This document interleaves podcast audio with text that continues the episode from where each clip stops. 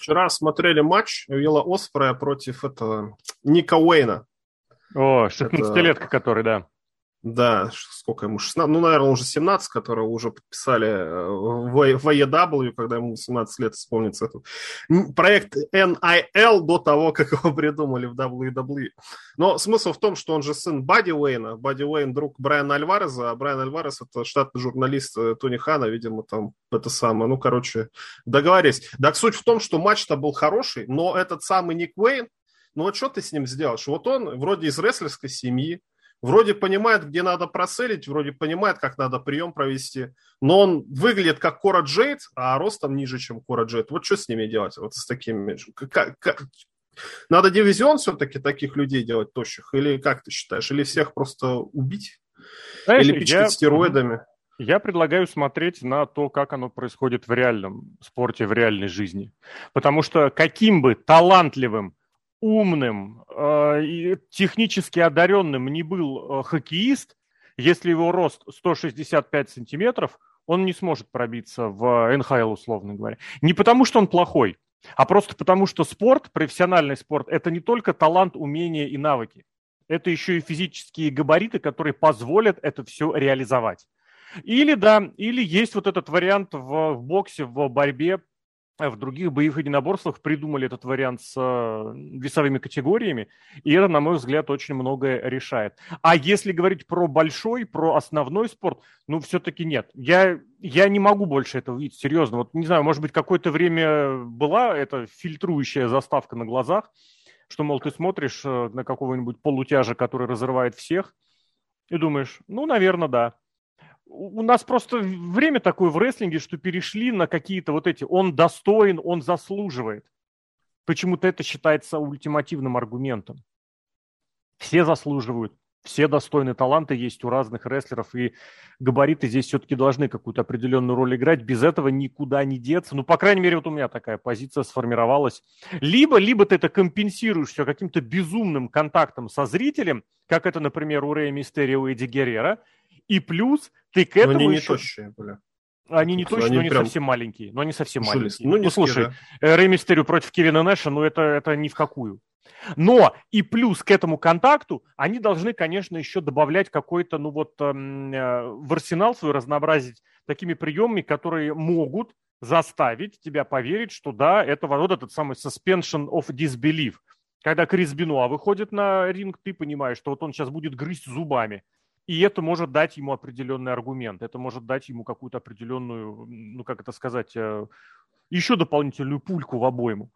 А если ты просто такой же, как остальные по, ну как это сказать, по приемам, по навыкам, по гладкости исполнения, но при этом ты ниже на 4 головы, я не знаю. Ну, я в этом смысле уже стал как-то циничнее относиться. Я, мне, мне больше, ближе и больше по душе те, кто все-таки больше соответствует внешности э, рестлера как человека, который готов сделать, может сделать зрелище и сделает зрелище. В вот этих малолетних дрищей Роксану Перес и Кору Джейд я верить больше не готов. Вообще никак. Там, кстати, Мандиро, ну да, Мандирос, которую ты не любишь, она вот чисто твоими словами говорит, когда Почему я не с Роксаной Перес и с этим. Я Знаю. ее не люблю как э, вот того самого обладательницы таланта. У нее талант очень ограниченный и умения очень ограничены. Но я готов... Талант рестлерский. Но при этом у нее есть вот эта работоспособность, и у нее есть э, внешность, которая за счет чего она играет. Но ее рестлинг смотреть не, невозможно. Я, извините, не, не хочу.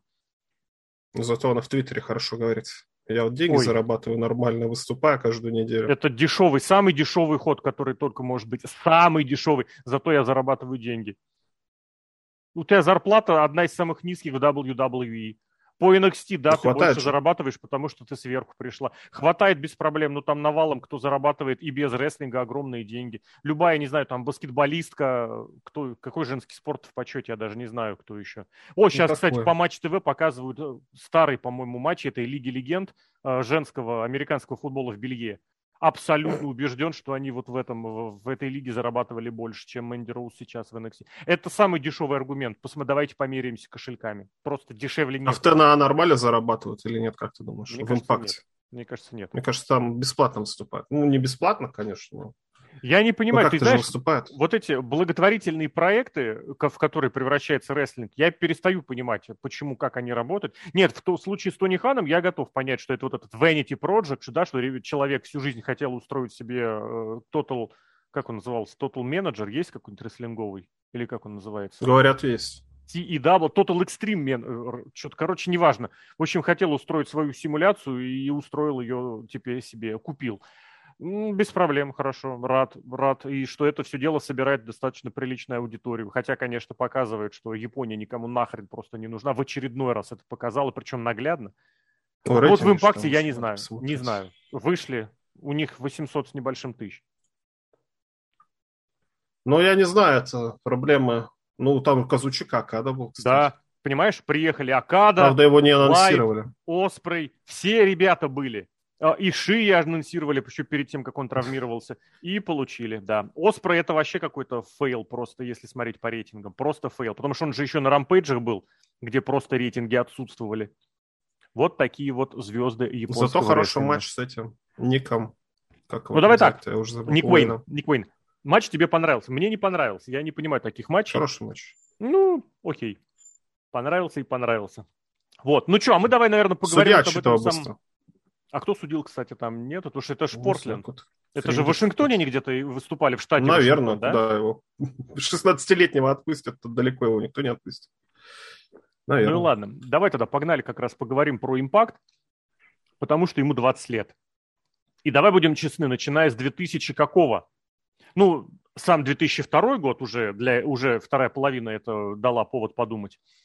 Хотя нет, наверное, да. Я хотел сказать, что было потом несколько лет э, стабильности у нее. Прям с первого года существования компании на ней ставили крест. А вот прошло 20 лет разными путями, какими-то порой не совсем адекватными, порой не совсем объективными. Но промоушен живет, пыхтит. И даже шутка немножечко уже изменилась о том, что ядерный апокалипсис переживут только тараканы и TNA. Вот так. Ну, сколько гвоздей было в крышку гроба забито только на сайте Вес Planet? Угу. Да, а нет, 20 лет, но я не знаю, это шоу какое-то. И шоу-то какое-то спорное было, и вообще понятно, что TNA это сейчас совершенно другой TNA. Ну, конечно. Уже не TNA, в конце концов, это Impact Wrestling. И, угу. ну, это какое-то просто это инди. уже канадская с... компания. Канадская? Ну, слушай, наконец-то канадский промоушен у нас появился. Ну, с ТВ-слотом. Ну, слушай, у, у Ring of Honor был ТВ-слот, у MLW был ТВ-слот. Mm-hmm. Но все равно как-то к компакту более по-доброму относишься, потому что там были и серьезно. А вот никого действительно не осталось с тех времен. Ты помнишь, как ты импакт начинал смотреть? Да, я очень хорошо помню. Прям серьезно, 2005 год. Я набрел на их сайт, он был очень кислотный, мне очень понравился новый мерчендайз Джеффа Харди, который тогда был весь в зелено-черных этих шнягах. Мне очень понравился новый внешний вид Ворона. И, ну, это те, кого я знал по своим предыдущим просмотрам рестлинга, абсолютно непродолжительным. Кто там еще был из таких, кого я прям точно знал, и за кого зацепил? А, Монти Браун. Вот это первый рестлер, новый рестлер, которого я увидел, от которого я офигел, это Монти Браун. Я просто смотрел думал, это нечто невероятное. Он еще и чемпионом при этом не был. Там были ребята, конечно, из Дабсидаба, очень много причем, а, но я как бы к WCW всегда был холоден. И еще и Abyss. Abyss, который вот в виде монстра, он, ну, во-первых, немножечко напоминал Кейна, давай будем честны, или Mankind'а, которые у многих ассоциировались вот с теми с 90-ми, с концом, когда можно было посмотреть. Но вот это прям, я, это те, кто меня подкупили в TNA. Честно, а, и Fallen Angel, Кристофер Дэниелс, он у меня до сих пор на всех аватарках. Ну, ты видишь, у меня больше персонажей и яркость тогда подкупала, а, а рестлинг запомнился. И в этом смысле, честно тебе скажу, само Джо вообще мимо. AJ Styles, да, но нет. Вот не, не, не заходил. Я очень хорошо помню, когда Курт Энгл дебютировал, я думал, блин, вот это мощь, конечно, да. А X-дивизион вообще никак. То есть я помню, мне даже больше нравилось, как там Кевин Нэш с этими, с папарацци продакшн тусовался. Мне нравилось, что в Импакте очень прикольно крутят тех таких персонажей э, поярче. Они вот более такие э, мультяшные. Мне это импонировало.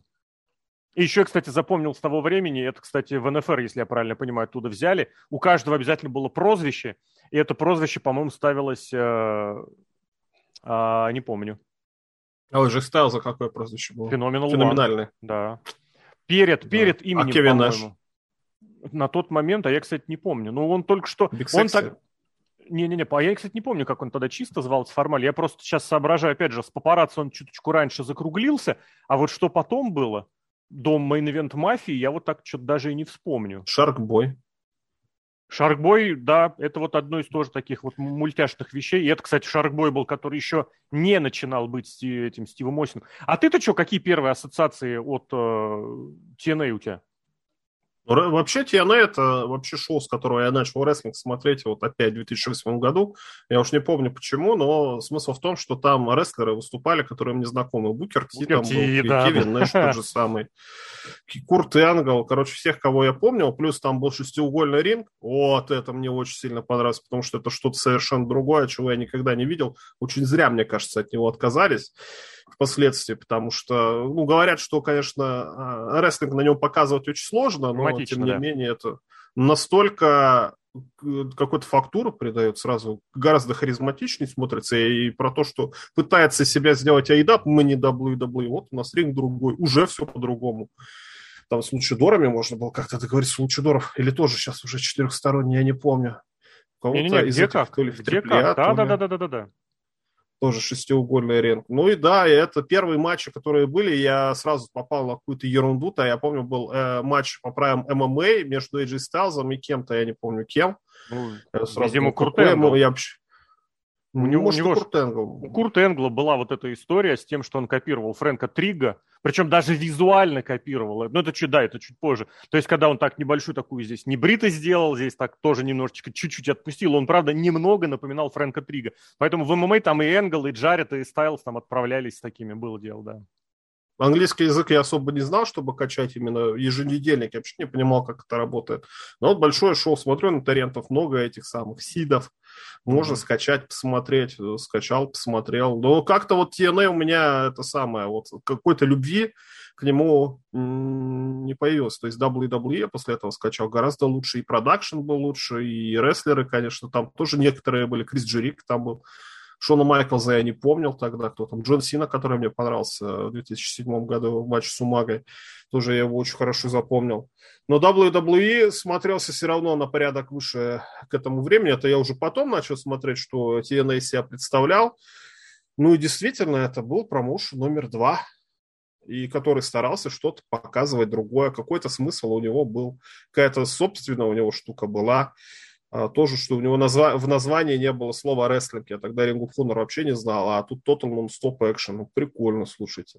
Женский дивизион, опять же, какой он был Это в свое время. Да, попозже началось. Это, да, и в... всегда считалось в интернетах, что вот в ТНА, то есть женский дивизион, ого-го, это в WWE выступают модельки одни а как они выступают. Они развались-то еще нокауты. Нокаут, да. Тоже интересно. Очень хорошо все это сделали.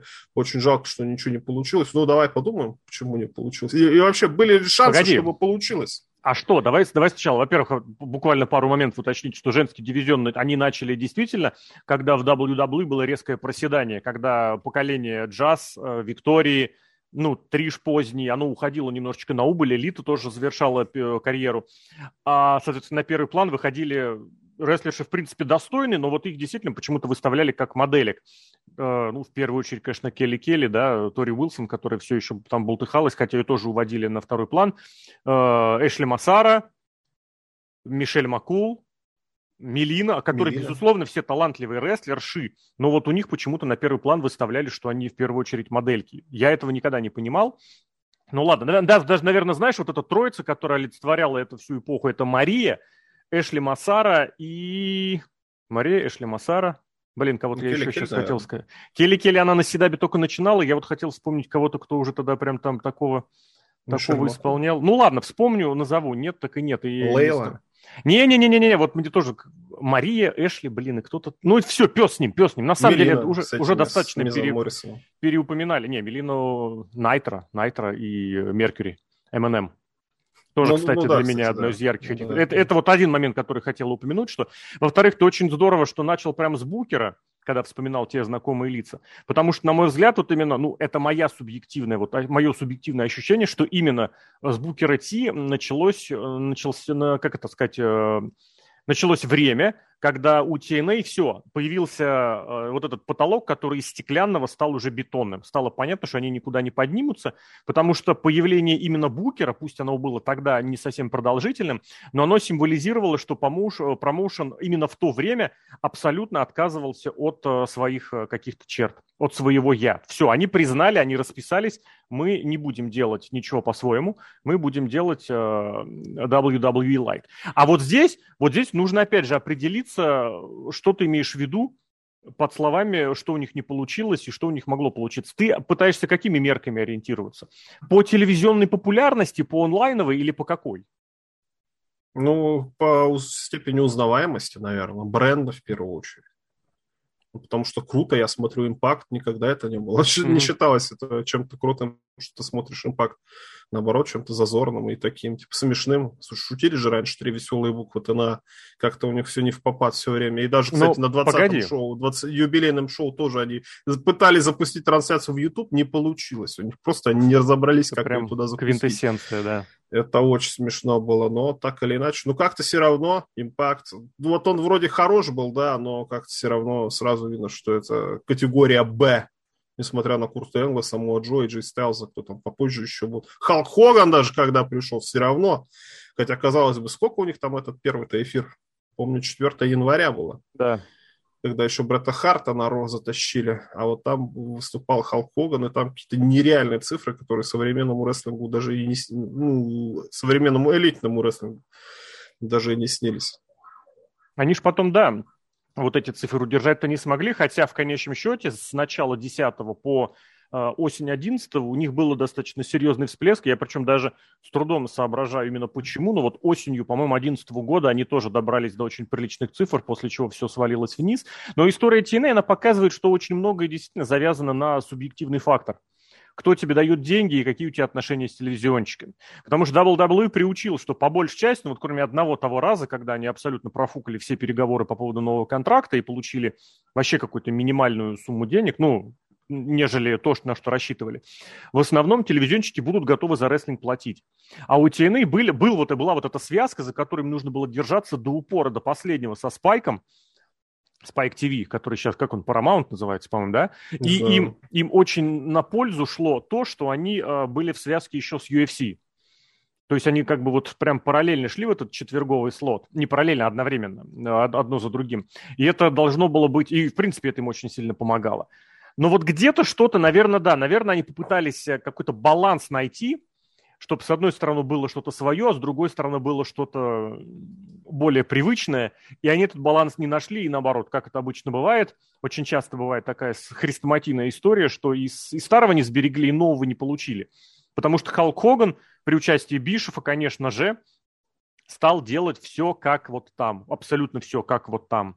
И в принципе, в принципе, можно, если посравнивать, с 2005 годом, если по сравнивать в особенности с 2006, вот эти золотые годы независимого и индюшного TNA, когда еще не набежало людей из, э, из WWE, в 2011, если ты посмотришь шоу, оно уже совершенно по-другому презентуется, оно презентовано по-другому. И я бы даже предположил, не настаиваю при этом, что оно и смотрится уже как-то пожирнее, посочнее, так, попрезентабельнее. Но, может быть, это все из-за того, что пятый-шестой год, я помню, это вот эти 4 на 3 картинки. Или, можешь, кстати, сейчас на YouTube TNA зайти и посмотреть их старые-старые видосы. У них натурально такое ощущение, что люди вообще не парились тем, что заливают. То есть там некоторые матчи, некоторые шоу уж пятого-шестого года лежали, там не то что пикселизация, там страшно, там беда. Это не те, которые не сейчас перезаливают очень многое. И смотришь, блин, я пару шоу посмотрел, я прям ностальгировал ужасно. На юбилейном шоу у них тоже, когда у них промка была про старые времена, они вместо того, чтобы по бокам наложить 16 на 9 какие-то эти заглушки, они просто растянули. Это очень смешно было. Там широкий такой самого Джо был. Я запомнил. Но, слушай, ТНА остается, конечно, всегда ТНА. Но у них была, слушай, все равно своя какая-то индивидуальность. Вот про этих, про девчонок ты говорил, пока в WWE были модельки, я вспомню, кто там была, ODB, Awesome Kong. Ну вот первая троица, самые... первая троица, которую они выставили в мейн event это действительно японская такая легенда, не, совершенно нетипичная рестлерша, это Awesome Kong, нетипичная в смысле по внешности, которой приучили ну, в других здорово, компаниях. Да. Это ODB, которая тоже не самая типичная, хотя ее подобрали из WWE, из девелопмента, и Гейл Ким, которую забрали из основы WWE. Это была, в принципе, в принципе, если посмотреть, кого они там подобрали в дивизион, это были сплошь девчонки из Агаю Valley Wrestling, из девелопмента WWE, которых Джим Карнет растил. Потому что Анджелина Лав, Вельвет Скай, ОДБ вышеупомянутая, кого не посмотреть, Шелли Мартинес, которая там позже появилась, кого не посмотри, это все девчонки оттуда. И было достаточно, возможно, кстати, именно там, именно вот в том э, формировании женского дивизиона лежит корень, лежит причина того, что где-то до сих пор думают, что можно взять из WWE что-то и сделать лучше. Потому что в случае с, да, с TNA, наверное, там даже особо лучше делать не надо было, слишком низки были ожидания. Ну, потому что реально в свое время в WWE Эшли Масара и... Господи, опять я забыл, блин. А, которая ключицу сломала, а Мария. за руку таскала. Нет, не Мария. Кэндис Мишель, вот она, кто третья. Все О, Кэндис Мишель нормальная девка. Да казалось, что в них что-то есть, что они что-то могут. Она прям реально старалась, молодец, но вот и травмы очень сильные, конечно, подкосили, ну и личная жизнь удалась, это тоже хорошо. Вот. А потом начали просто это вообще на всю переносить. Сейчас мы перетащим у них мистера Кеннеди и сделаем как надо. Сейчас мы Джеффа Харди снова вернем и сделаем как надо. И в остальных конторах абсолютно то же самое. Сейчас мы Брайана Дэниелсона переведем, Сиэм Панка, Биг Шоу, Кристиана. Со всеми сделаем как надо. Ну вот. А тогда... Ну, как они хотят, не то, что как надо. Вот эти, Но... если мы с AEW сравниваем, ну, все равно они вот действительно Тони Хан играется и рестлерам дает абсолютную эту самую свободу. В ТНА же такого не было. Там был свой Винс Руссо, например, который говорил, как надо это делать. То есть задача, что у них стояла все равно какую-то прибыль приносить. Это не Дикси Картер играется в, это, в куклу Барби играется. или какую-то. Это папочка. Ну, играется-то играется, но все равно там это не те деньги, которые у Тони Хана, и надо понимать, что она не, не была подписана, наверное, на обсервер с пяти лет. Это и правда. не такая смарковая красивая девочка. Может, а потому TNA... конечно, и, нравилось, но все равно. Несмотря ну, на Джара там же был. И поэтому TNA и ругали по-жесткому. Из-за того, что, несмотря на то, что это альтернатива WWE, их полоскали по полной. TNA три веселых да. буквы – это не российское изобретение. В России, мне кажется, наоборот, к нему намного теплее относились. Это вот как раз э, с Марковичевы, которые были подписаны все те же 500 человек на Wrestling Observer, где, за исключением редких случаев, редких случаев, ставили какие-то минимальные оценки и прочее. Но я больше имел в виду, что вот там действительно получилось взять и сделать лучше. При всем, опять же, отношении Джефф Харди, на мой взгляд, был взят из WWE и лучше обустроен. Другое дело, что это, этому цена была абсолютно бесконтрольная, его поведение, которое привело его к тому, что Джефф Харди очень быстро проиграл всему, чему можно. И алкоголю, и демонам, и как это ни назови. Но это действительно, на мой взгляд, было получше. У Ворона, считай, расцвет был абсолютный какой-то, именно, может быть, даже не в Исидабе, а вот именно в TNA. В раннем, правда, ну нет, ну я бы равнозначно поставил, что там, что там, это было очень здорово. И да, в некоторых случаях это было действительно те примеры, когда получалось сделать лучше, но ничего это не приносило. Ни рейтингов, ни бабла, ничего. Ни продаж по per ну, продажи, ну, тоже, слушай, если сравнить, ну, хотя сколько там, ну, может, 100 тысяч-то и не было. Не было. Я не знаю, сколько все-таки это. Самый максимум, это 20 тысяч, а не какую-то ерунду, каким-то Bound for Glory продали. Это самый, а так они 8-9 продавали и все. Эта схема, схема вообще я не понимаю, почему она дожила до, я не знаю, до 2000, не знаю, десятых. Абсолютно неудобная. Так она все еще жива. Ну, я имею в виду, что сейчас все по большей части переходят на стриминговые вещи. Понятное дело, что она уместна для тех э, событий и для случаев, которые вот раз там в сто лет. Это да. А на регулярной основе, я не знаю, почему и в WWE так долго. Еженедельные пay были у О, это, это вот они тоже пытались. Причем они дешевенькие, вроде как. Вроде как. Сколько по 10 баксов по 10, но да. все равно как-то это нормально, слушай. Ну, вот для каких-то... Вот, вот для кого, кстати, как ты думаешь, импакт-то делался? Для Дикси Картер – в первую Нет. очередь. Я не знаю, мне кажется, это Джефф Джаред. Вот, вот, конечно, вот темный Джаред. кардинал всего, это Джефф Джаред, абсолютно. Первые годы абсолютно точно, конечно. Нет, ты не да забывай, после что... этого тоже. Нет, Дикси Карти вышла, Картер вышел на первый план вот только когда Джефф поперли из-за того, что у него был этот э, интрижка с женой Курта Энгла и так далее. Добра им всем счастья. Но вот тогда Дикси вышел на первый план, как раз Халка, когда привезли еще вскоре, э, и вот началось. А до того это абсолютно детище Джарета, абсолютно точно. Они пытались руководствоваться вполне понятной вещью. Если вот буквально в 90 каком восьмом году, 99 году рестлинг смотрели 20 миллионов человек каждый понедельник, В середине 2000-х от них осталось 3-4 миллиона человек. Значит, возможно, из тех 16 ушедших можно было бы попробовать кого-то зацепить. Ну, Джаред этим аргументировал в 2002 когда еще вот WrestleMania 17 и падение эпохи аттитуды, оно еще вот продолжалось. Оно было в разгаре лета 2002 года. И тогда была попытка, да, была попытка сыграть на чем? На том, что у нас есть осколки, мы эти осколки соберем и подадим э, вот тем, кто э, раньше смотрел. Поэтому была очень серьезная ставка на WCW. Не только потому, что были свободные суперзвезды этой конторы, а еще и потому, что были фанаты этой конторы, которые в WWE не перешли. Вот это очень жесткий урок, который и Винс лично, и рестлинг в принципе выучил в начале 2000-х, в самом начале, что если фанат перестает смотреть свою компанию, свою, он не будет смотреть ничего другого. В принципе, в какой-то мере 20 лет эта история прожила, потому что у Elite Wrestling, я не знаю, каких фанатов собрало, мне кажется, это все те же фанаты, которые смотрели NXT, которым важно не Ро, они просто перешли потом на другую, на другое шоу по средам. Вот, но там это было очень жесткое такое протрезвление, потому что никого и никак они зацепить не смогли. И в принципе, в принципе, уже тогда надо было задуматься, а что вы хотите? В TNA так толком и не поняли, что они хотят, и в итоге сейчас, да, это контора, которая живет, и шоу, которое живет только за счет того, что у него есть вот частный спонсор, деньги хозяина оно ни денег, ничего вообще не приносит. Но у них эти пейперю тоже, слушай, два раза в месяц происходит. Сейчас? То тоже они как-то пытаются на чем-то. Хотя они на файте продаются. Не-не-не, подожди, никак... подожди. Не путай. У них pay-per-view, вот именно полноценных pay-per-view 4. Ну, а остальные вот эти специ... да, да, а остальные это специальные ивент-шоу, Impact, Impact Plus шоу это у них называется. То есть, которые только для нетворка, а на pay-per-view они их не проводят. То есть, вроде как центровые, да, ну, по идее, его. Ну, вот Ребелион ну, это что? Нет, тут нужно посмотреть. Ребелион... Или это... вот на следующей неделе что там будет? Against All uh, Against All Нет, Against All Odds это вот тот самый как раз э, Impact плюс э, ивент. А Rebellion, тут просто важно, да, понимать, Rebellion это было... Нет, вот Rebellion это был pay-per-view как раз пишут. Да. Ну, кажется, у них все это... Ну, все равно ты бабки платишь за то, чтобы посмотреть. Угу. А подписка Impact Plus еще жива? Ну, в основном-то она, я так понимаю, им что-то и дает. Вот у них, смотри, Pay-Per-View в этом году, Hard to Kill, январь, Rebellion, апрель, Slammiversary, июнь и Bound for Glory. Все остальные, да, Rebellion в принципе, такая, такая линейка у них второй год. В 20-м не было Rebellion, потому что коронавирус грохнул. Да, именно в таком виде они вот сейчас живут.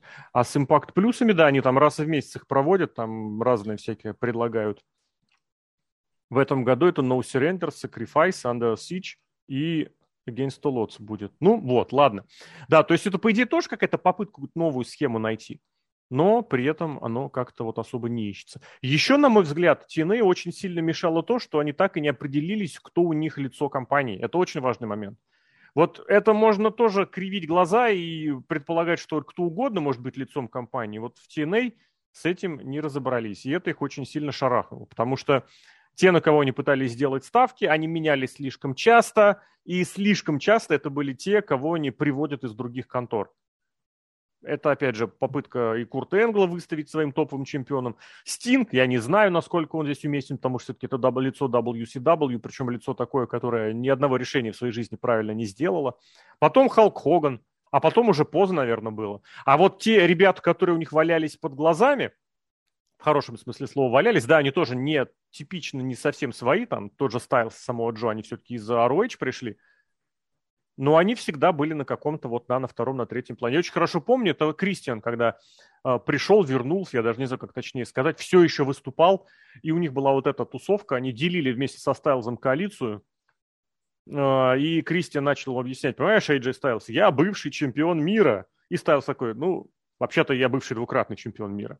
И вот это, я не знаю, насколько и что вкладывалось в этот сегмент, но, по-моему, вот это все как раз очень показательно, что вы нам приводите каких-то звезд, которые рассказывают, какие они звезды, а на самом-то деле, на минуточку, у вас свои звезды есть, и, по идее, можно было бы с ними как-то крутиться. Но вот этот урок, кстати, тоже, обратите внимание, совершенно не выучен, потому что в All Elite Wrestling а, своих звезд вообще не замечают и тоже стараются сделать ставку на тех, кого мы перетащим из WWE.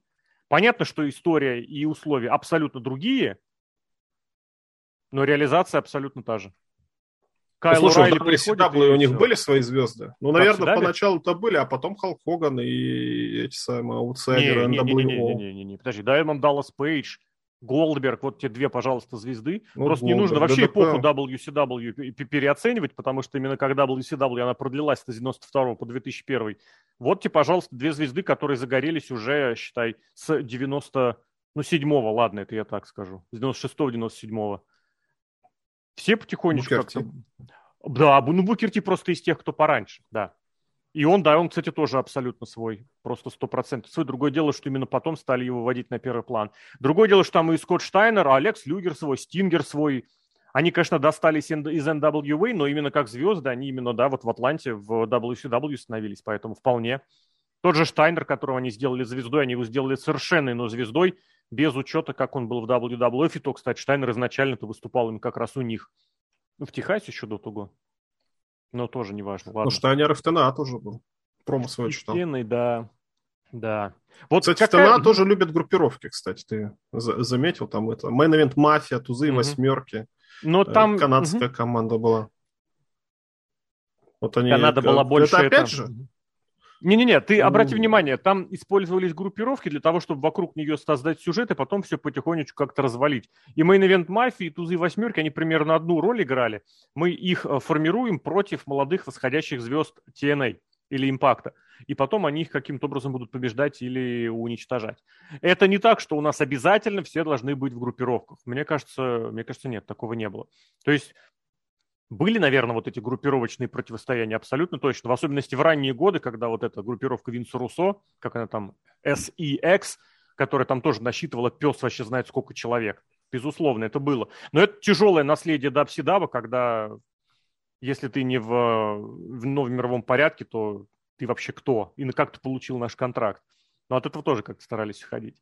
Я тебе такой просто хотел задать. Вот ты упомянул, опять же, пару ярких моментов, которые вспомнились. Первое, что придет тебе в голову, если ты слышишь TNA или Impact Wrestling, вот самая первая ассоциация какой будет? Ну, шестисторонний ринг, в первую очередь. Несмотря ринг. на то, что его уже сколько лет нету. Угу. Но это сразу, это визуально какая-то отли- отличие идет от чего-то другого. Во-вторых, я не знаю, ну, Эджи Стайлс, наверное, вот действительно, вот из кого надо было делать звезду, не получилось, я не знаю, не захотели или просто не знали, как этого делать, но в WWE получилось, причем мгновенно, почти что. Да. Учитывая, что, ну, наверное, кто-то знал, кто такой Эй Джей Стайлс, действительно крупная звезда, но его подали крупной звездой без всякого NXT, ну, молодец, Эй Джей Стайлс реально стал. И последний матч в карьере Гробовщика провел тоже это надо запомнить. Хотя, конечно, черт его знает, Гробовщик сказал, никогда не говори никогда. А тут Рик ну, Флэр возвращается на ринг, да. Хардкор, у них любители хардкорных каких-то матчей, у них постоянно какая-то кровяка была. И в main event'е на каждом pay-per-view они в свое время ходили в зале беситься.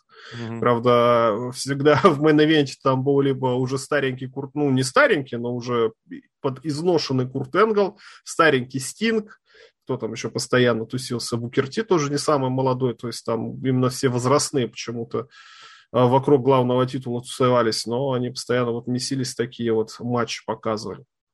Ну, ты знаешь, я готов совершенно спокойно понять, почему вот именно старичков, почему именно ветеранов подтягивали, пытались успеть за их счет что-то заполучить неважно, какой у тебя возраст, э, Букер Ти, Скотт Штайнер, Стинг или другие, кто там приходили, и, э, и DDP, и Рэнди Сэвиджа пытались подтянуть, пытались на этом быстренько-быстренько вытащить в main сцену. Для чего? Для того, чтобы показать картинку и показать фанатам, ребят, смотрите, фанаты, бывшие WCW, ваши звезды у нас. Это, это понятно. Другое дело, также понятно стало, что это не работает, ну, почти сразу, в течение первых, не знаю, двух лет, наверное, работы компании не шли звезды, не шли зрители на, это, на такую ветеранистость. Единственный, кто переломил ситуацию, наверное, да, это Халк Хоган. Ну, Халк это ну, Халк. Тут тоже было из-за того, что больше, да, Халк Хоган, во-первых, а во-вторых, что они сразу же начали, все, мы против Ро воюем, сейчас мы вам устроим войну по понедельникам, которую в одни ворота продули. Интересно, почему? Потому что не, не сообразили, что с этим делать. Ну вот, может, менеджера какого-то хорошего. Вот Джефф Джаред, как ты считаешь, хороший менеджер? Мне кажется, отвратительный. Ты знаешь, Он, пытался что-то сделать, но у него какого-то понимание, чего, чего он хочет в первую очередь, какая у него цель. Да, целеполагания, наверное, в первую очередь нету. И опять же, когда рестлер становится, это же, наверное, оттуда, хотя нет, из WCW, когда рестлер получает какую-то креативную свободу, он всегда становится чемпионом, он всегда становится центральной фигурой, тоже вот, который ты вспоминал момент, когда Курт Энгл развелся с женой, а жена ушла к Джеффу Джаррету как раз-таки. Из этого вообще сюжет сделали какой-то непонятный, помнишь, там Куртенгл с топором да. потом бегал. Очень странная штука, конечно, была. Но так или иначе, вот Джо Джаред, ну, какого-то понимания нет. Дикси Картер, ну, она дочь, да, я не знаю, почему всякие руководители, э, ну, хотя, наверное, это какие-то руководители, не, не руководители, а богатеи, не сильно богатеи, такого среднего звезда, они в образование сильно не вкладываются, наоборот, как-то более балуют детей. А какие-нибудь жесткие, наверное, там детей муштруют по-настоящему, что вот такие же акулы бизнеса выросли, как и они сами. Как Винс Макмен, кстати, не хотят, Винс Макмен не знаю, но дочка уже заняла его место, чисто юридически, так или иначе. Но тоже какого-то понимания, кто-то потом пошел. Эрик Бишев. Вот Эрик Бишев, наверное, бы мог.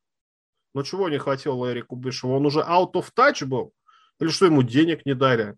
А денег ему действительно там, ему надо было денег, как у Тони Хана, может быть, что-нибудь и получилось. Но в итоге тоже ничего не получилось, в итоге он с позором ушел. А потом уже совсем какой-то крах настал, там потеряли телевизионный контракт, они потом это самое, на какой-то канал, где был рестлинг с гробовщиками, они перешли. Да. Потом вот эта вот компания, а этот же приходил, кто он? Музыкант... Билли Корган. Из... Билли Корган. Да, Билли Корган, что-то тоже, тоже никак. Вот, наверное, какого-то командира у руля не хватает. Опять же, понимаешь, тут важно понимать, для какого уровня ты интересуешься э, менеджерской фигурой. Вот для какого уровня? Тот же Джефф Джаред. Мне кажется, для своего времени, для ранней эпохи TNA он был просто идеальный потому что он немножечко ориентировался на прежние, на территориальные принципы. Мне кажется, на отца во многом посмотрел, как у него отец дела вел, а, и, собственно, где сам Джаред выступал. Это было очень вот для того уровня прилично. Ему, естественно, очень сильно не хватало вот какой-то стратегии для распространения контента, катастрофически. Но вот то, что могло быть, и то, что было в TNA в первые пару-тройку лет – Джаред в этом смысле был, ну вот, идеален. Даже это очень хорошим олицетворением было то, что Джаред постоянно к титулу возвращался. Это бесило многих, но по факту это была не история с игроком, который примерно в те же годы просто абсолютно не выползал с мейн сцены. Это было именно потому, что вот старый территориальный принцип. Никому из приш... пришедших звезд наде... веры полной абсолютной нет, поэтому, если что, я сам у себя буду держать титул. Почему? Потому что я сам себя не предам. Для ранних лет, да. А потом, я не знаю, здесь уже экономисты, бизнес-стратеги скажут, какая-то болезнь роста есть, что когда пришла пора делать следующий шаг, в TNA этого сделать не смогли. Другое дело, что этого нигде вообще сделать не смогли, по факту. Ну вот All Elite Wrestling пытается, и то у них э, слишком большой этот следующий шаг должен быть сделан. И мы пока смотрим, может быть, еще смогут, может быть, еще успеют, потому что у меня нет никаких э, сомнений, что нужная сумма на кредитной карточке вот этой из банка Джексонвилля, она найдется. Вообще никаких сомнений нет.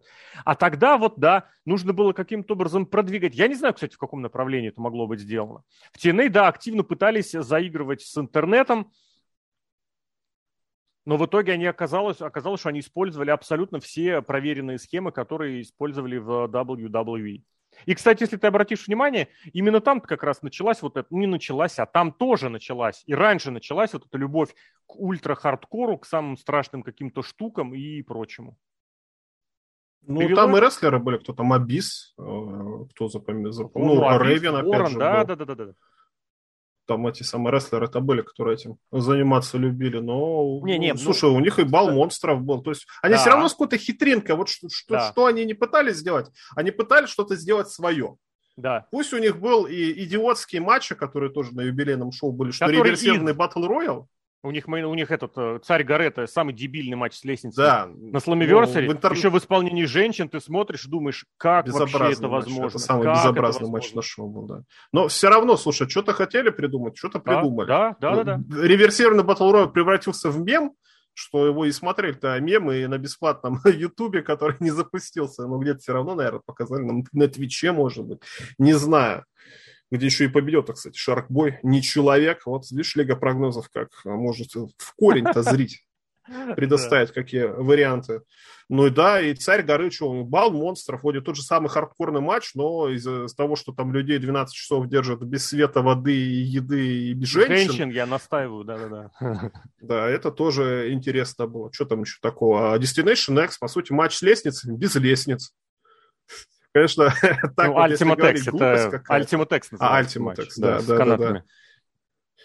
С, с клеткой с этой, где надо Все шоу, выбраться. Это уже позднее, Тина. Все шоу в клетке, которое было придумано, как говорят, в шутку. Локдаун. Локдаун, локдаун, да. да. И вот эта еще история с клеткой, которая с оружием, которая там чем-то как-то накрывается. Они очень много креативили. Да, там Дасти Роудс работал, который по большей части пережевывал свои прежние идеи, но там и Корнет заглянул, и Винс Руссо заглянул, там всего хватало. Это, конечно, да, подкупало, что они не стеснялись постоянно креативить с какими-то правилами, с какими-то этими выходами из плоскости. Другое дело, что это все равно, вот у тебя четыре кубика с буквами Ж, О, П и А – и как ты их не перекрути, все равно вот принципиально нового ты ничего не сделаешь, все равно будет угадываться то, что изначально там было. И я вот опять же повторю, это, конечно, бизнес-стратегии скажут лучше, но вот этот какой-то момент, когда нужно было сделать качественный скачок вверх, вперед, они этого сделать не смогли. Или не захотели. Или посчитали, что им достаточно нормально того, что есть. Я не знаю, как оно было на самом деле, но, опять же, когда они переросли свою нишу, попытались перерасти свою нишу, у них не получилось. В принципе, в принципе, можно посмотреть, что те идеи, которые предлагали Халк с Бишефом, когда пришли, они в принципе-то правильные. Что да, нужно ездить. Но если вы начинаете ездить с записями, ездить с house-шоу, вы должны заниматься рекламой. Вы должны заниматься маркетингом, какие-то флайеры напечатать, рассказать городу, что вы туда приехали. TNA, когда выезжал на такие гастроли, вообще не рекламировался. Об этом очень многие говорили, писали до сих пор. То есть приезжает шоу в город, никто ничего об этом не говорит, не сообщает. Даже через интернет, ну в интернете, на сайте TNA, конечно, да, оно что-то там свистело, а больше нигде. И по идее к тебе в город приезжают и ветераны WCW, и ветераны WWE, ну, сохранившиеся, грубо говоря, Стинг приезжают, Курт Энгл и Джефф Харди, мистер Кеннеди, там, не знаю, кто там, Дианджело Динера. А никто об этом не знает тоже выход на понедельничную войну как идея, как идея Хогана с Бишевым, она в принципе тоже такая мотивирующая. Только этому должно быть какое-то сопровождение, что ли, сопутствующее, а не так, что вы просто перенесли временной слот на понедельник. А получалось так, что вот идея-то заявлена, и в итоге идея выглядит проваленной. А в итоге провален там был только реализация, а задумка-то сама очень хорошая. И вот, вот этого я не знаю, что и куда подевалось, но сейчас, вот да, сейчас это все скатилось к фактически гаражам. Кстати, тоже отмечается, что потихонечку TNA, Impact э, нынешний, начинает менять э, арены, на которых выступает, на более вместительные. То есть, если они после коронавирусной паузы выходили вообще вот эти в инди-залы, которые отвратительно, на мой взгляд, звучат, вот те шоу по pay-per-view Impact, которые они записывали в последние месяцы, я не знаю, это темно, это нудно, и ты прям видишь вот этих... А, кстати, были какие-то у них матчи, когда без зрителей. Там прям видно было, что за заграждением место буквально полтора метра. А дальше уже все, ничего. И сейчас они пытаются как-то повышать вместительность своих шоу, но это вот опять же, это очень хорошо. В принципе, в принципе, это тоже тянет, это момент, который тянет в обе стороны. То есть ты повышаешь э, число зрителей на своих домашних шоу или на записях, у тебя не будет расти телевизионная аудитория, потому что эти люди будут туда как-то смотреть. А телевизионным шоу ты вытягиваешь интерес к своим house-шоу. Но без офлайн продвижения, без онлайн продвижения по-прежнему никуда. Вера в интернет и в Reddit – это последнее, и в Твиттер – это последнее, что вообще может быть. Если ты на месте не прорекламировал свое шоу в офлайне, расклеивая плакаты, я даже не знаю, что там сейчас еще есть, никто на тебя не придет. Вообще никто не придет. Не, ну вот этот, они же выступали, где она? Ну, во Флориде, кто, не на какой-то киностудии они выступали? Или то ли? Ну, Universal, да. Universal, да, да, да. да чисто визуально это хорошо зал смотрелся, большим, хотя это, по сути, наверное, тоже ангар какой-нибудь. Но... Да. От а 400 потом... до 800 человек. Ну, это больше в 4 раза, чем сейчас, конечно.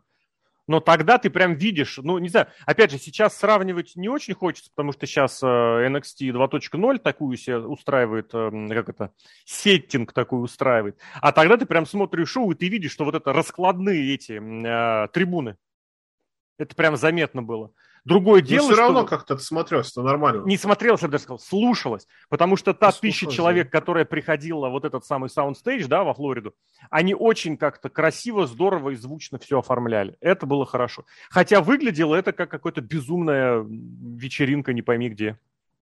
Ну и фанаты очень лояльны все-таки были. Да, вот, да. Те, они, они же первые начали там кричать. This is wrestling, а не...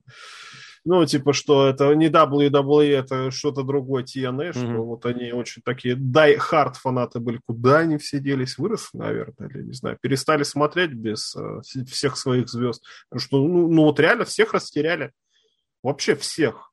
Возвращаются только отщепенцы, типа Эрика Янга и, и кто там еще вернулся-то? Никто из, из, из тех времен золотых, скажем так, ну, никто подожди. не вернулся. Из тех вспомню, золотых, наверное. вон, пожалуйста, Казариан, Сейбин, Шелли, все выступали. Но это не звезды. Но это не звезды. Это, ты знаешь, мне очень, кстати, Но понравилось. Эрик Янг тоже не сильно звезда, конечно. С тех, с тех времен особо не звезда, а так... Блин, ну Эрик Янг, это же это вообще, это вот, кстати, тоже я не сказал об этом. Это вот один из сюжетов, который ты следил, за которыми я лично следил, это вот как Эрик Янг из вот этого участника сборной Канады превращается в параноика. Это вообще моя любимая вещь была. Я пересматривал только выходы Эрика Янга, которому гремит этот э, фейерверк, и он хватается за сердце. Блин, я обожал этот момент. Это же все вот оно развивалось, это очень здорово. А, я хотел сказать, что очень показательно, что именно Крису Сейбину дали финальное удержание, потому что вот это действительно тот момент, который тоже до конца не был докручен, тот потенциал, который до конца не был реализован. Да, он небольшой, да, он не очень габаритный, но когда наконец додумались дать ему пуш, это было ужасно абсолютно реализовано, он и внешне как какой-то бомжар выглядел, и в сюжете это выглядело абсолютно ущербно, потому что он просто, он просто как днище выиграл чемпионский титул. Ну и после, конечно, тех травм коленей ужасных, которые у него одна за другой, это, конечно, было очень сложно представить. Но при этом ему дали же победу. Именно он удержал, по-моему, в матче 5 на 5 э, оппонента. Да, там что-то объясняли, почему. Я Крис Сейбин, потому что, да. Ну, по-хорошему... Это местные, всех... не местные, что-то типа того. Ну, да, из, из всех тех, кто... Нет, Эдди Эдвардс еще был чемпионом мира. Кто у них еще-то был? Брутус не был, Ричардс не был. Да, из этой Что команды... не был. Брутус Магнус, Магнус чемпионом мира там не был. А, был! Под конец, вот эта золотая эпоха, когда когда, ему даже Стинг помогал. Блин, это не слушай, надо проверить. Потому что это тоже отдельно. У меня открыто сейчас, я смотрю. Смотри, глянь. По-моему, нет, ну, Вандабл, по-моему, я был, помню, кто-то из этих британских. Стингу... Вот Магнус, все правильно, он 128 дней проходил. Да, Проиграл Стинг... Эрику Янгу, кстати. Да, Стинг ему тогда помогал утверждаться, это было весьма забавно и занятно. Но Победил это вот Джеффа же... Харди в матче Диксиленд. Да. Помнишь такой матч? Да. Это вот, я не знаю, самая темная, наверное, эпоха импакта как раз тогда была когда сейчас-то еще хуже, в принципе, но при этом есть вот какая-то, этот, знаешь, стадия принятия этого, того, что, ну, как бы мы все тут не очень серьезными делами занимаемся. А тогда, да. С другой стороны, я вот это всегда говорил и повторю это сейчас, и всегда это буду говорить, в импакте всегда были какие-то моменты, какие-то сюжеты, какие-то матчи, за которыми э, не то что можно, а нужно было последить, и это было очень круто. Абсолютно всегда. Вот я сейчас эту темную эпоху, да, 15-16 года вспомнил, это что тогда было? Или нет, нет, Магнус пораньше. Магнус это, наверное, уже, это год 14 наверное, да. Но он Джеффа Харди победил. 13 год, 3 февраля он стал чемпионом. Февраля? Ой, декабря. декабря. А, вот, конец, конец 13-го, да, я, я вот помню, что это начало 14 -го года, это было как раз вся эта тема. И то тогда было сколько здорово. Блин, этот финальный матч, блин, чей это был финальный матч? Тоже какой-то, когда, блин, э, э, по-моему, Стайлза отправляли, что ли, на пенсию.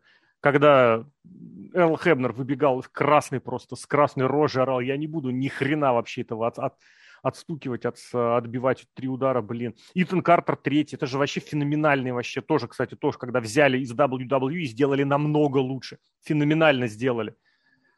Ох, же Лэшли Мак... взяли, кстати. Лэшли, Лэшли офигительный там, да, и вот его этот дебют возвращения, блин, просранный. Надо, надо было смотреть, конечно, где он там, на локдауне вернулся. Угу, где-то да. Надо было смотреть. И кто там еще этот самый? Кого-то хотел... А, Дрю Макентайр, Дрю Галловой такое чувство, что действительно люди это самое увольняются, они приходят в ТНА, там видят, что они, если постараются, то смогут, ну, пожалуйста, mm-hmm. обратно в WWE приходите, становитесь мировыми чемпионами. Кстати, да? Итан Картер третий не стал чемпионом, но он А он чемпионом NXT был, кстати, по-моему, тоже не был. Нет, нет, нет. Ну, что-то там это самое. Ну, а свои пять звезд он получил. А, этот лестничный матч там. Да, за североамериканское. Ну вот я смотрю, конец ТНА, вот каким мы его помним, мне кажется, это когда Патронов выиграл. Мировой ну, чемпионство. Там же опять это же... уже как... Global Force когда начался, год. да? Да, то есть вот когда Дж, этот, Джефф Джаред свою какую-то контору уже хотел открывать, тоже у него ничего не получилось. Из-за того, что они там все переругались, видимо, вот это конец того самого импакта. И как раз тогда, по-моему, этот появился Савата, это Энфин, или чуть позже, наверное, немножко. Чуть позже, да-да-да. Через Потому это, что после... Коргана. Global после Force, Патрона потом... чемпионом становится Илай Дрейк, о, ну, вот, опять же, вроде конец-конец, самая темная эпоха, а вот эта схема, блин, дами, дами, е, е, блин, я очень, я, я в прямом эфире смотрел «Импакт» тогда. Вот так вот было. Ну, не все, конечно, но многие. Ну, с, этих самых э, таких моментов, бриллиантов, можно сказать, э, в «Импакте» было много. Да. Брокен Харди, слушай, это один из самых, Пожалуйста. наверное... Это та же ведь эпоха 16-17 года ведь, плюс-минус. Это 15 наверное, 15 пораньше. пораньше была. Я помню это самое, 15-16, потому что я в Тобольске ну, тогда был, пересматривал все сегменты. Жевали они долго ее, да. Ну, смысл в том, что это тоже никогда такого не было. Тут бац и стрельнуло. Разные какие штуки, которые в импакте тоже до этого не было. Этот реалити-шоу, домик рестлинга. Вообще восхитительно. А, какие-то сегменты такие немножечко ТВ. Не, не ТВ в смысле, а кинематографические. Это mm-hmm. тоже, наверное, импакта первый начал этим заниматься. Камера у них это, вот этот, смотрел, когда я шел 20-летний, вот это чистая импактовая штука, когда камера, и бац, резко зум куда-нибудь, немножечко так в да, сторону. Как, как будто, будто оператор снимают, подсматривает. Это да, да, да, это все чистого импакта было. Это, это при Хогане началось, может быть, чуть пораньше? Yeah. Нет, э, Когда этот... С Main Event Mafia тоже было. Ну, вот опять же, Халка Хогана. Мэтт Морган. Опять же, обрати Морган. внимание, это все вот пробные, пр- пробование началось уже когда вот вообще терять было нечего, когда они просто опустились. Хотя, блин, пес его знает. Пол Лямот тогда аудитория у них была, мне кажется, еще. Не знаю, может быть, уже резко упала. Еще хуже упала. Но вот опять же, телевизионный рестлинг вот этот, мне кажется, он мог их спасти, если бы они туда вот как раз ветеранов всех сбагривали. Телевизионный, я имею в виду вот этот кинорестлинг или, или реалити – Хотя, опять же, элементы реалити у них были, я напомню, папарацци продакшн Кевина Нэша с натягом совершенно тянуло на эту ситуацию, когда реалити по поводу того, как X-дивизионеров учат э, как это, харизме и персонажам. Может быть, вот с этим можно, нужно было подальше стрелять. Или, с другой стороны, наверное, действительно должно было пройти все это время, должны были все эти э, случиться, инциденты, случаи и провалы – чтобы они приняли вот эту свою какую-то изначальную лоховатость, что ли, я не знаю, как это сказать, смирились с тем, что они сами для себя посмешищем, и вот как это, приняли это. Мне кажется, вот после этого ты уже обращаешь внимание, и отношение к ним тоже стало меняться. Ну, вообще, да, наверное, вот, вот зачем становиться второй WWE? Сделайте себя первую чего-то. Главное в бизнесе, в любом, я не знаю, мне кажется, это самоокупаемость. Я не знаю, как капиталистические законы работают. Конечно, когда ты заработал денег, тебе надо все больше, больше, больше, больше, чтобы mm-hmm. это сам заработал миллион, надо еще миллион двести и так, и так далее. Mm-hmm. Но если, слушай, на жизнь какую-то нормальную, достойную хватает, ну и, и сотрудников содержать тоже хватает. Ну, это уже хорошо. Зачем вам какие-то сам? Может, культура, конечно, по-другому работает. Все-таки рестлинг больше к культуре относится чем к спорту, хотя к спорту тоже. Но у спорта я вообще не понимаю, как там люди зарабатывают. Спонсорские контракты, если только. Ну, так тоже ты спорт понимаешь, высоких что... достижений, да, да. а тут высоких достижений не получится, тут, увы, потому что у нас да. есть, э, Потолочек есть НФЛ, есть. А, в, а, в, а второй лиге никто не знает, как это называется. Да, ну, я знают, но она меняется регулярно.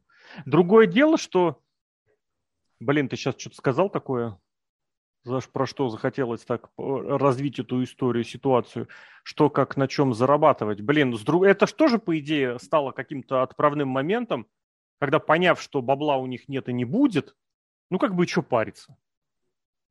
Тоже приняли вот этот момент и, и бюджет тоже срезали и начали уже выступать, что называется, свое удовольствие. Есть ведь такое. Именно как раз тогда тоже оно, наверное, началось, когда с баблом совсем начала беда, что Дикси Картер расплачивалась за организацию записей э, этими акциями. Отмотай себе немножечко акции этими промоушена, когда Билли Корган личное свое бабло вваливал в обмен на эти самые чертовы акции. Кстати, была фотка тоже из-за кулис Slammiversary, где три этих бывших президента, вообще три президента из истории Тена Импакта, все обнимаются, то есть какие-то в хороших отношениях остались. Круто, здорово. Ну, это все равно юбилей один раз-то можно вспомнить, сфотографироваться mm-hmm. на память. Чисто Дикс... ностальгическое шоу. Дикси-то тебе как на этом, на Slammiversary? Удивило? Порадовало? Внешним видом ты имеешь в виду? Нет, вообще. Тем, пришла? Да. Ну, нормально, ну а что? Ну, правда, конечно, что человек, который олицетворяет TNA, я понимаю по сюжету, это хорошо, что Эдди Эдвардс в команде Ring of Honor, и мы выпускаем Дэйви Ричардса, mm-hmm. который чемпионом, по-моему, был э, в TNA, так или иначе. Ричардс не был. Но мне бы хотелось... Эдвардс, значит, был. Ну, короче, кто-то из них же был мировым Эдвардс был. С Ричардсом они только командами были. Мне было бы приятнее увидеть, например, EC3, если, кстати, как раз-таки представляет нам Дикси Картер, вот это лицо, mm-hmm. и опять же немножечко твист какой-то. Да. Но там, видишь, там все фейсы, ну, хотя EC3, наверное, бы face'ом смотрелся в этой ситуации. Или, например, Кристофер Дэниелс, вот уж кто-кто а заслуживает быть лицом ТНА, я не знаю, куда он пропал, что у него там случилось, да. что Казарян был, а Дэниелс совсем куда-то потерялся. Многих Он, кстати, можно вспомнить. Возвращался в, в том году буквально на парочку моментов, прям откровенно в образе вот этого Fallen Angel, но как-то, да, как-то оно не сложилось. Тоже сложно сказать, потому что самого Джо, например, вот он прокомментировал, что ко мне вообще не обращались. Я, говорит, был занят, но ко мне еще и не обратились. Ну, потому что он это самое что-то, мне кажется, поругался. Или, опять же, кто не хановцем. Хотя Казарян, опять же, что, он уже там выступает. В All Elite Wrestling недавно Джо матч проводил. Тоже, С ним как-то договорились. Стал, я не знаю, как это правильно назвать. Какой-то Джо стал этот, токсичный. Смотришь токсичный, на него да. за последнее токсичный время. Джо будет. Да. После того, как он его, его поперли из этого, из, из рестлинга WWE, засадили на стул комментаторов, что-то какой-то он стал этот. Э, не знаю. Ну вот еще одну штуку хотел тебе предложить, э, э, это самое обсудить что является олицетворением ТНА, как мне кажется, ну, это X-дивизион. Потому что, как это самое, тоже рекламка-то была, когда AJ Styles выступал на 20-летнем этом Bound for Glory. Он, кстати, был с этой, со шрамом, то есть он записывался сразу после WrestleMania, что ли, или, или что, или как. Но когда они подводили итоги, они у зрителей спрашивали, кто самый impactful, кто внес наибольшие ну, импакт, получается, в историю импакта AJ Styles и... Нет? Мне казалось, Most Impactful нет. X-Division Wrestler, нет? Может быть, может быть, я не помню. Я помню, что команда была Motor City Machine Guns, вот. что, ну, наверное, тоже правильно. Наверное, да, я соглашусь в этом.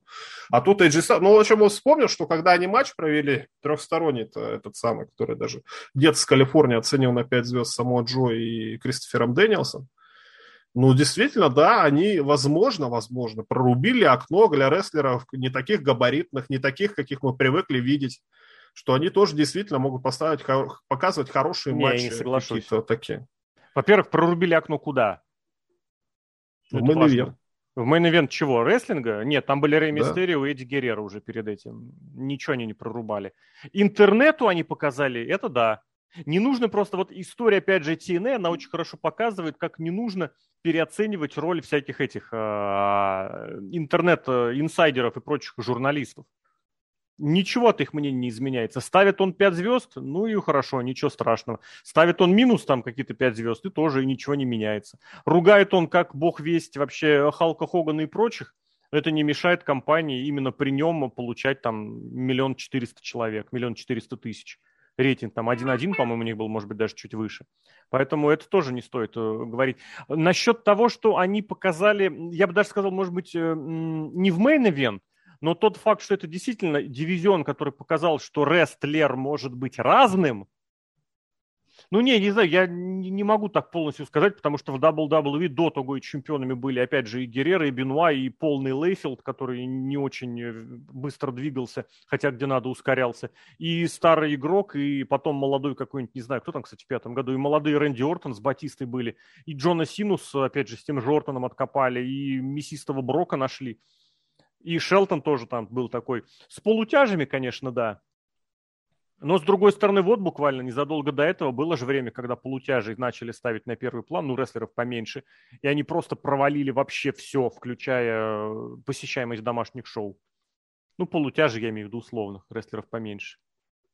Тоже это Но было. все равно X-дивизион для кого-то, ну, для меня тоже, наверное, это олицетворение это на что. Это дивизион, где, как они говорят, что это самое, где нет границ в первую Да. очередь. Не про границы, а про отсутствие границ, что там могут Мгм. выступать все, кто угодно. И там кто э, был-то? Абис? Нет, не Абис, кто-то там прям здоровый был Был чемпионом. Абис, Брайан Кендрик отбирал у него чемпионство. Вот это? Абис все-таки был. Да. Ну, я помню, что кто-то здоровый, да, Брайан Кендрик э, вернул X-дивизион на родину. Я что-то засомневался, что это Абис был.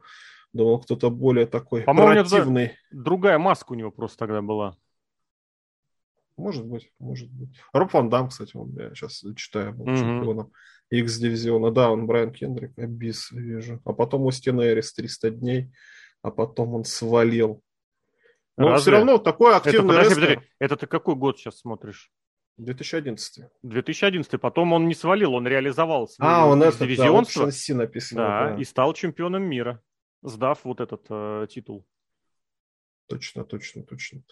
Но что это запоминаешь? То есть, опять же, я не знаю, в WWE в те времена-то тоже были, конечно, какие-нибудь полутяжи быстрые, но что-то они не запоминались когда-то. Да, Рэй Мистерио там был чемпионом, Эдди Геррера был чемпионом, но так или иначе. Но Ну, уже про это в самом начале говорили. Они, мне кажется, они все-таки ну, такие, ну, мускулистые какие-то. Они хоть невысокие, но они мускулистые. А вот AJ Styles, он никогда Аполлоном каким-то не был. Просто такой работяга. Ну, не работяга, конечно, ну, подтянутый, конечно, но все равно так или иначе не этот самый. Не рельефный какой-то, не мускулистый, а рестлер потрясающий. И самого Джо, наоборот, жирный такой, не этот самый, бесформенный, а все равно тоже рестлер потрясающий. Ну, Что-то они все равно никогда- этим о- открыли. Никогда не был фанатом Да. э, самого Джо, но это правда, это абсолютно точно так, что непохожесть какая-то, нетипичность, это все было. Другое дело, я вот сейчас подумал, ты про Стайл заговорил, а не возникает опять же ощущение, что Стайлс вот именно как super main eventer, как рестлер, реально лицо и суперзвезда, по сути раскрылся только вот в последний год в TNA и когда он ушел э, в Нью-Джапан. А до того, я уж не знаю в силу каких причин, вот он всегда оставался на уровне второстепенного персонажа, опять же, ему и пуш давали, и подключали его к Рику Флэру, но он всегда был каком-то вот на втором плане. А если посмотреть э, вот то, что началось после, опять же, 13 года, вот там-то он и стрельнул. Как, именно как супермейн-ивентер. Кризис среднего возраста у него случился, мне кажется. Когда, а что это я, это сам это, и все, и стрельнул. А Мгм. так был просто скромняга. Со всеми дружу. Ну как ты, у тебя Рик Флэр там где-то и рядом есть, или Букер Ти, или еще кто-нибудь. Как ты будешь с ними это самое соперничать, когда тебе 30 лет всего? А сейчас все молодые борзые, там говорят, ни- никого не ставить. А Эйджи Стас, наоборот, может, сидел, мотал на ус, как, что, как, там, общался, дружил со всеми. А потом взял и стрельнул, что он сейчас звезда гораздо Ну да. больше, чем Букерти, как, ну, Букерти, ладно, звезда, конечно, ну, ну, того же уровня, как минимум, скажем так. Что Букерти, что Курт Энгл, что кто там еще был, Стинг и тому Ну, подобные ребята. Не соглашусь. Для рестлинга как для индустрии, возможно, а для рестлинга как культурного явления Стайлз, мне кажется, нет. И Букер, и Стинг, и Энгл, они намного более весомы в этом смысле фигуры. Хотя, опять же, учитывая, что э, Стайлз стримит потихонечку, причем весьма активно, у него в этом плане аудитория может быть и побольше, чем тогда. Другое дело все-таки, что с 90-ми я все-таки не сравнивал, потому что это было совершенно другое время, в особенности вторая половина 90-х, в особенности Стинг. В особенности, опять же, ну, Курт Энгл чуть позже, но все равно тоже туда же пойдет. Это все-таки нечто, это, это что-то, что-то другого уровня. По сути, вот тоже, кстати, да, именно приглашение Курта Энгла должно, вот вывело импакт TNA на новый уровень с точки зрения шоу, с точки зрения представительности, что, блин, извините, у нас тут олимпийский чемпион и неоднократный чемпион мира, который вот согласился перейти. А с другой стороны, вот качественного представления как шоу оно как-то почему-то даже не дало. А Куртега же, кстати, ты же считал, что он больше времени в импакте провел, чем в WWE. Да, по сути, я даже помню, я даже помню какой-то год, когда это произошло. Это же было вот в каком-то там, ну нет, под конец уже, конечно, выступления. Я прям очень хорошо помню, где это считали. Ну, как считали, бац, потому что ты смотришь и понимаешь, что Курт Энгл в WWE на тот момент выступал что, с 99-го, с конца, причем 99-го, 2006. по 2006 причем лето. Это всего-то 6 с небольшим лет. И чтобы этот момент, как это сказать, преодолеть, превысить, Энглу, Энглу надо было всего-то продержаться года до 13-го. Собственно, он там и продержался, если я правильно помню. И этот момент тоже... Блин, я не помню, я писал об этом вообще новости или нет. Потому что мне казалось, я очень хорошо помню, когда это случилось. или про кого-то другого я такое писал. Но это вот всегда примечательно, что TNA прожил, сколько получается, в три раза уже больше, чем ECW. И в два раза больше, чем WCW. Ну, вот я хотел, да, сказать, все-таки ECW с 92-го начался по, двух, ну, по 2000 там в 2001 уже ничего не было. Но именно как Extreme-то они с 94-го года стартовали. Чем, чем WCW в своем бренде в WCW тоже больше, это правда, да. И все это, опять же, повторюсь, напомнюсь, под постоянный и непрекращающийся разговор о том, что компания все. Компания все. В принципе, вот эти слова о том, что компания все, они на самом деле, они правдивы, потому что компания без вот этого искусственного поддержания жизни с точки зрения спонсора никуда не, э, не продвинется. Но это опять же показывает, что это прекрасно, когда есть такой владелец, который готов тратить деньги достаточные для уровня организации, чтобы она жила. Мне кажется, любой владелец, э, любые фанаты любой спортивной команды или любого вообще такого развлечения об этом только и мечтали бы. Есть у какие-нибудь предположения относительно того, какое будущее у импакта? У импакта, мне кажется, вообще заглядывать невозможно абсолютно. Ну, какое? Ну, пока они сейчас как существуют, мне кажется, так и будут существовать. Там не... все зависит от э, Тони Хана и W. И, и, я не знаю, мирового экономического кризиса, который Тони Хана оставит без денег. Вот, вот на что им надо молиться, что куда-то все исполнители пойдут хоть на какие-то деньги тогда, да, что-то будут, может быть, показывать. А в данном случае, ну, я бы не сказал, что импакт сейчас прям отвратительный или плохой. Нормальные рестлеры, да. есть хорошие исполнители, хорошие. Какая-то у них индивидуальность все равно все-таки осталась. Ну и хорошо, и пусть показывают. У Ring of Honor, например, такого не было. Ring of Honor загнулся э, с удовольствием. MLW, ну там вот, вот, э, вот MLW безобразен во всем, на самом деле. Там и рестлеры есть паршивые, там и продакшн паршивый, но есть и хорошие, конечно, ради которых можно смотреть. Но я, например, бросил просто эти выпуски, записи, которые были э, в Мексике, где записывали а, на да. парковке где-то.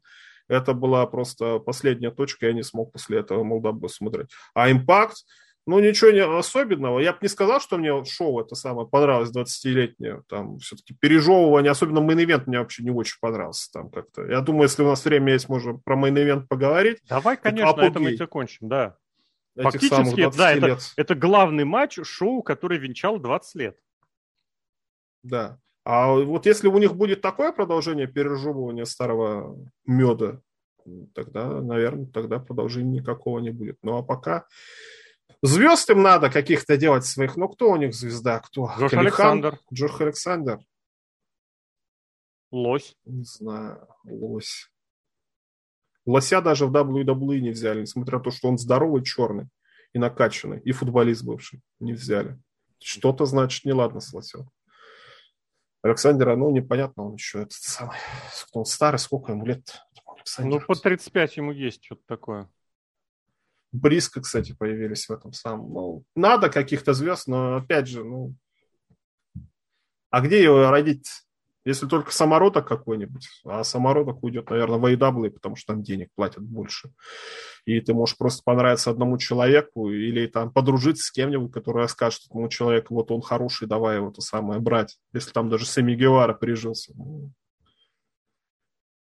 Будем надеяться, что у Нихана деньги кончатся, ему придется, кроме Ring of Honor, еще и покупать импакт там как Да нет, короче. дай бог, пусть работает, о чем речь. Просто другое дело, что это не должно другим давать повод а постоянные отсылки в этом смысле делать.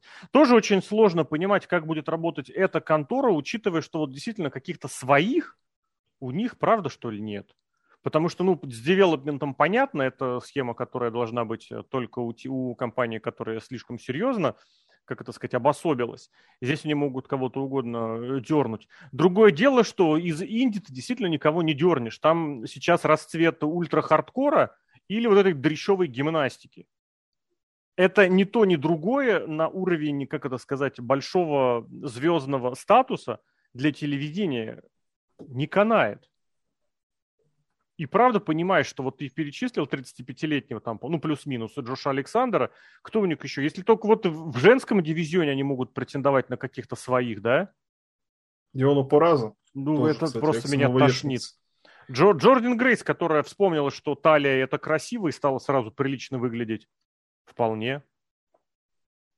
Может, да, кстати, у них женский дивизион. Ну, кто там еще это, кто выиграл это? Стая Валькирия. Розмарин. Розмарин, ну, ну ей тоже, выступает. Ей тоже много лет. Мэдисон Рейн, ей очень много лет, как выяснилось, а выглядит краше, я не знаю, кого угодно из э, ну, я, тебя, я тебя удивлю, но Мэдисон Рейн моложе, чем Розмари.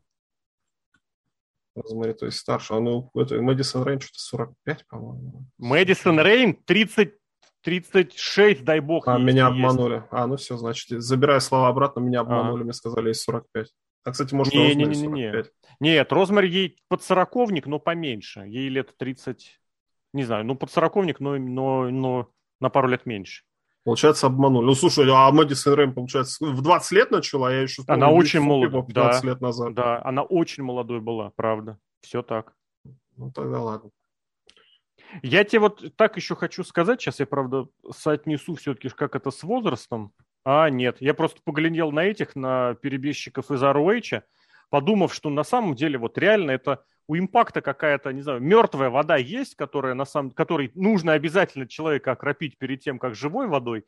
Но вот эти ребята из ROH, Мэтт Тейвен впервые в своей карьере выглядит харизматичным парнем. Это же офигенно, офигенно. Винни, которого с ПКО нужно очень срочно уводить от всей этой пятерки, вот реально делать из них какую-то безумную лабораторную такую шнягу. Ведь этот же Винни же э, реанимировал ПКО на импакт для импакта. У него же у него, был, у него был сегмент, когда он так, пацаны, я ща. И убегает куда-то там электричеством этого шара, по-моему, даже самому, самому, самому прилетело. Но это тоже, не знаю, пережевывание, не пережевывание, пес его знает. А вот из молодых... Блин, а вот, кстати, если из того же из MLW, в принципе, кстати, вот про MLW я сказал, хочу, я хочу посмотреть, сколько Джейкобу Фату лет. Но он тоже не такой уж и огромный, чтобы... Джека Фату, он слишком много пьет и курит, ему не быть чемпионом. Это неположительный пример будет. Но вот что хорошо, кстати, MSMLW пример показал, когда нет этого Харланда, Паркера, Будро к себе привезли, вот можно, в принципе, попытаться пользоваться вот этими отщепенцами, которые выпадают из WWE. Там же, кстати, в MLW этот и, и Джей Ндука работает, он же тоже немножечко в девелопменте числился. Не знаю, да. может быть, там кого-то найти. Но это действительно, это должна быть очень какая-то большая и умная сеть агентов, которые поймут, на кого стоит сделать ставку, а на кого нет. Потому что большой... Ну, Хаммерстоун в MLW. Прикольно. Мне, мне не нравится Хаммерстоун. Ну, вот он там выглядит как, очень, очень Как Брок Леснер, только бюджетный. Да. И при этом у него нет там вообще оппонентов. То есть прям вот от слова совсем. Вообще никак. Вот э, тот же большой касс, например, для импакта мог стать явлением событием, но они вот, видимо, не договорились по деньгам, хотя на самом деле его нужно было рвать сразу на большой, на длительный срок. Но не договорились. И C3, кстати, тоже что-то не договорились. И C3 он со всеми разосрался, если я понял, по своим этим идейно-политическим взглядам. Там такой не приветствуется. Поэтому и Кросс не вернулся в импакт. Поэтому там вообще, ну, если помнишь, и Элгина они два года держали на контракте и просто, просто не давали ему букинг, просто платили. Вот, поэтому тут у импакта какие-то разгоны периодически возникают очень странные, напоминаю, что все-таки Япон... Ник Алдис. Японская канадская контора. А Ник уже тоже под 40 И мне ну, кажется, нормально. с ним уже тоже пробовали эту историю. 45. AJ Styles это феномен во всех смыслах слова. Я больше имел в виду, что его вроде как пробовали уже тогда, вот опять же мы вспоминали, когда? В середине десятых. И что-то оно как-то не зашло, не получилось. Ну не умеют, Поэтому... наверное, значит. Тоже Почему правда. WWE сумели? Да даже в этом Нью-Джапане сумели. Что? Ставишь в титульный матч, показываешь хороший матч, сразу звезда. Угу. С этим, наверное, у них там попроще. Ну и плюс это э, феномен, что этот э, не японец, а какой-то этот самый вражеский гайдзин. Угу. Давай, наверное, про матч, да это самое. Давай, да. Потому что этот самый матч у меня ну, такой матч с такими отсылками ко всему прошлому должны были показывать не за мировой титул, а какой-нибудь экшибишн матч должен быть выставочный. То есть какие-нибудь... Либо две молодые звезды, но как мы с тобой только что выяснили, звезд-то у них нету, и с молодостью тоже сложновато.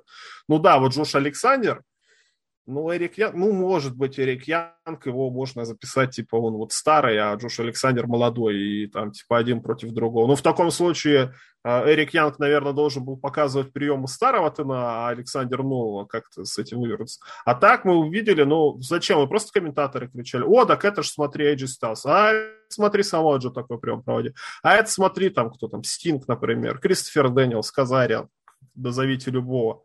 Но это не мировой титульный матч. Это должен был матч, я не знаю, за кубок. Вот сделали бы они турнир. Кубок 20-летия Impact'а.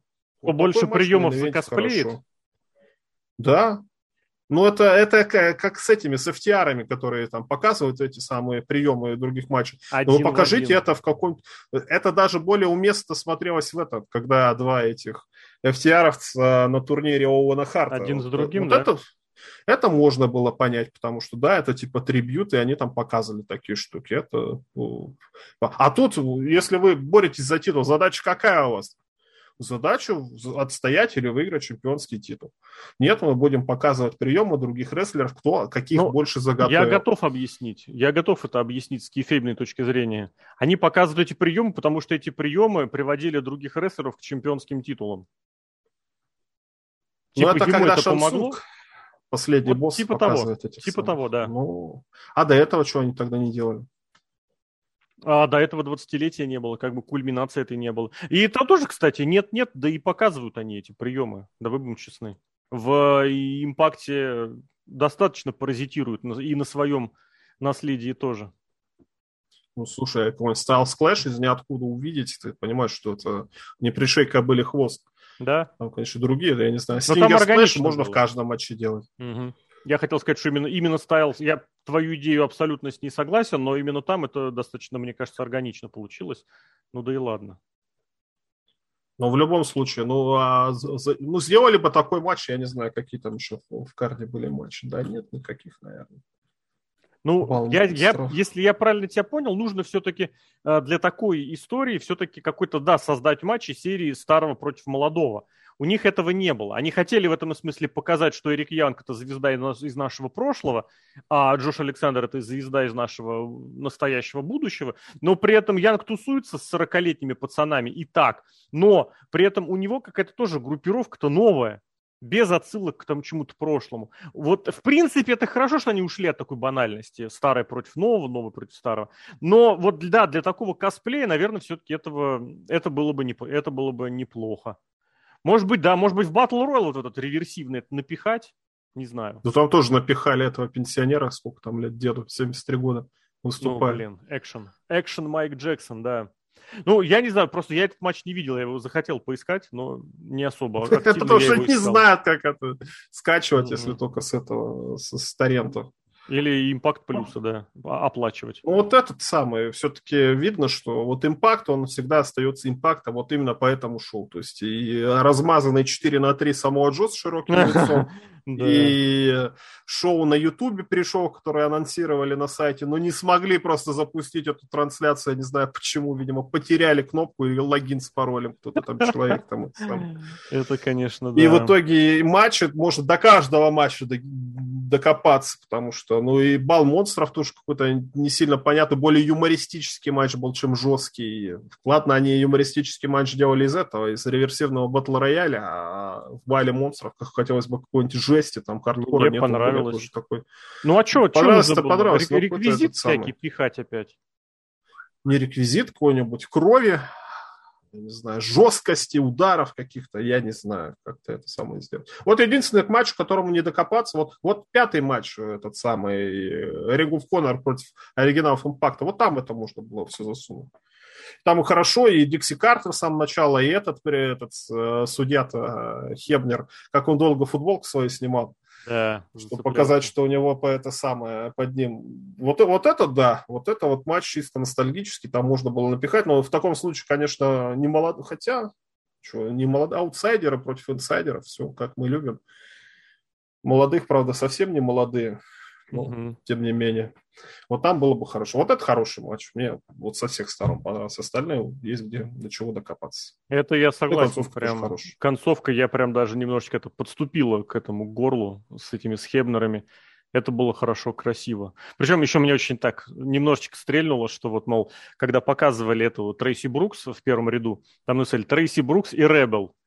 А показывают Трейси Брукс, ребенок и Эрл Хебнер. Я не понимаю, тут там должна была еще быть Ребел, потому что у них был персонаж по имени Ребел. Нет, комментаторы все очень обозначили, но я, как обычно, слушаю далеко не всегда со звуком. Но вот это меня стрельнуло. кстати, про Хебнера плашку не показали. Хебнера только на словах представили. Такая ну, он такой прям дед в очучках. Да. Абсолютно такой пенсионер. Угу. Но я, кстати, знаешь, что мы вообще мы еще не, не упомянули, а между прочим, и на Slammiversary про это тоже было, когда после матча Бриска и Братков вышли America's Most Wanted. И там действительно Харрис сказал такую вещь, э, Крис Харрис, что Impact это всегда было конторой, где команда рестлинг был в почете. Это абсолютно правда. Потому что вот я вспоминал э, то, что, с чего начал свое знакомство с TNA, э, и абсолютно незаслуженно забыл вот, собственно, свое, наверное, самое любимое. Блин, когда, э, ну, вот я прям попал в момент перехода одного в другое, когда, как они, господи, три Life Crew разделились, и стали, соответственно, раздельными группировками. Из этих, из латиноамериканцев появились, э, Конан себе а, нарисовал LAX. Это вообще моя любимая группировка, любимая команда вообще за все времена. Я прям обожаю невероятно их. Ну, а, соответственно, Биджи Джеймс ушел в эту, в банду Джеймсов, в Вудукин Мафию э, к Биллигану. Это просто нечто невероятно, нереально невероятное. Вот этот командный дивизион тех времен, в особенности, где как раз America's Most Wanted были, там же, ну, Motor City Machine Guns чуть попозже сформировались, но при этом были и эти алмазы, были и натуралы. Там столько таких восхитительных команд было, что, наверное, все и не перечислить. Этот командный дивизион, вот в TNA он был всегда. И сейчас в какой-то мере даже, возможно, обидно, что из всего, э, как это сказать, командного дивизиона на первом плане выходцы из ROH, которые, на мой взгляд, в Тены, наверное, надо было все-таки пораньше дергать, если они что-то хотели. Но все равно они чужачки. И братки, про которых просто, ну, я... Как это, блин... Цензурными словами говорить вообще не хочу. Фестус. Помнишь такого чувака? Да. Фестус. Вот это он. Ты же помнишь, да, что, мне кажется, вообще вся его карьера, он всей своей карьерой обязан вот тому промо СМ Панка, который э, в своей пайбомбе одним из рестлеров, который прям, на его взгляд, супер талантливый, но так и не дополучили ничего, назвал его. Он же тогда же уехал в, в эту самую, в Японию. Да. Или попозже, по-моему, как раз в это время. Ну, плюс-минус, да. Вопрос в том, что абсолютно пустышечный рестлер просто, но по факту вот да. Смог монетизировать одно промо. Еще говорят про него, говорят, что он очень креативный, что он очень много прикольного придумывает. На деле мы видим, что он придумывает. Исполнить не может. Нет, это-то ладно исполнить не может. Когда они там свое шоу делали, какое-то дебильное, дурацкое с этим Сандерсоном, или когда они там голышом появлялись, блин, и причиндалами трясли, ну это, конечно, да. Это, это стоило этого креатива, это правда, это правда. Я не знаю, ты так хотел про main event, и в итоге сказал-то буквально вот что, одно предложение.